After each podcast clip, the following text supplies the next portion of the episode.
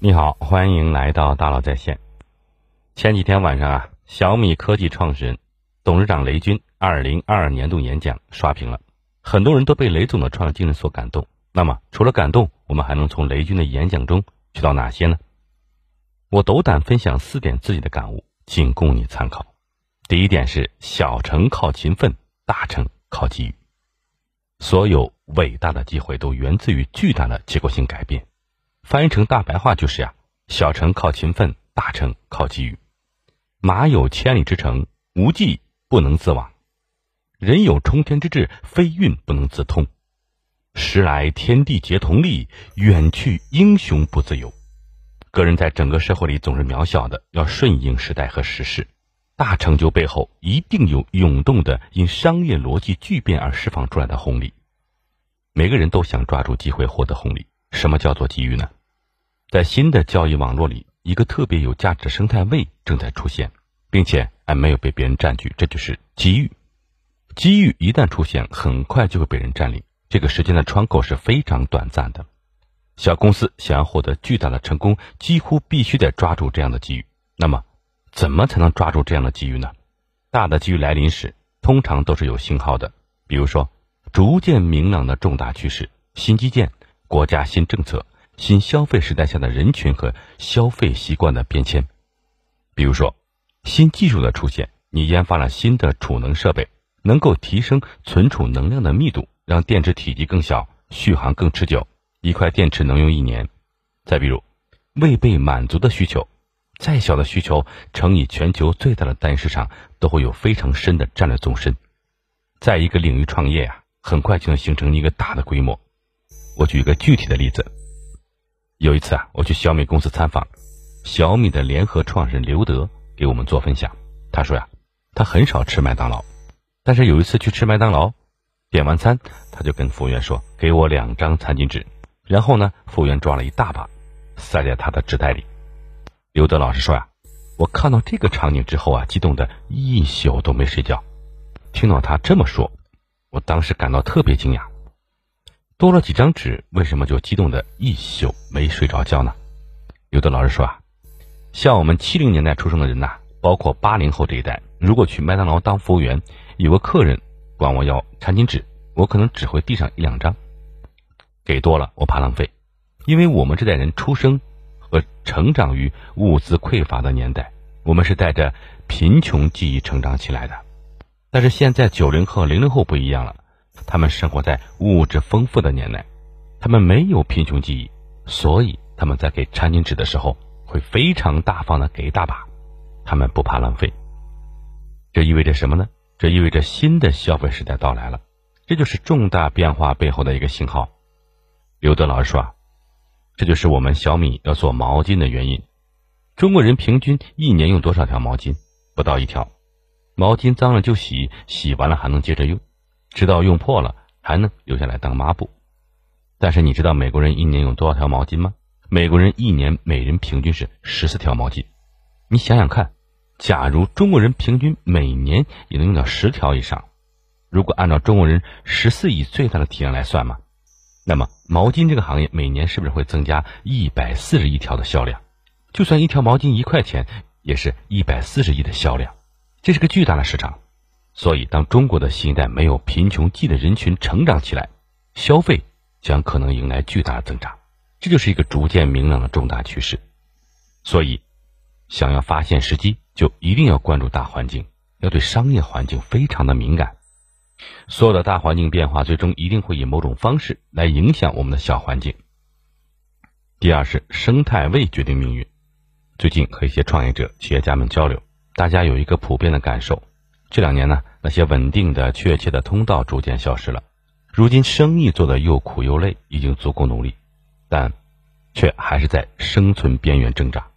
红利变红海，利润越摊越薄，竞争越来越激烈。用曾明教授的话说，就是呀，容易挣的钱肯定没了，往后大家都得做更难的事了。以前哪里都是红利，随便做点什么都能挣到钱。现在红利渐渐消失，需要更加努力。又苦又累，却越来越难。以后啊，只有努力也不够了。竞争的门槛越来越高，竞争也越来越激烈。这样就对我们提出了更高的要求，需要我们有更高的认知。那怎么办呢？最重要的是要搞懂自己的生意。所有商业模式都可以从门槛和可复制的两个维度来看它的性质。门槛低不可复制，户口生意；门槛低可复制，规模生意；门槛高不可复制，专家生意；门槛高可复制，伟大生意。可惜啊。大部分人选择了虎口生意的赛道，却怀着一颗伟大生意的梦想。错误的赛道生长不出伟大的生意。有经验的创业者不会只关心自己为什么挣不到钱，不会只是冲着钱去，也不会眼里只有我的存在。他会一切围绕用户驱动，直面用户诉求，然后实现组织的自组织。一个更有经验的创业者，他会谈产业链裂缝，找到属于自己的生态位，才能取得大成。可以好好问问自己，你到底选择了什么样的生态位？在产业生态里面，你选择了什么样的生态位？成为什么样物种，就决定了你的成长极限。选择了做草这样的物种，就永远不要期待长到树的高度。第三点，锤炼心力，嚼着玻璃，凝视深渊。没有任何人喜欢挫折和失败，但不可避免的是，我们每个人都会遇到挫折和失败。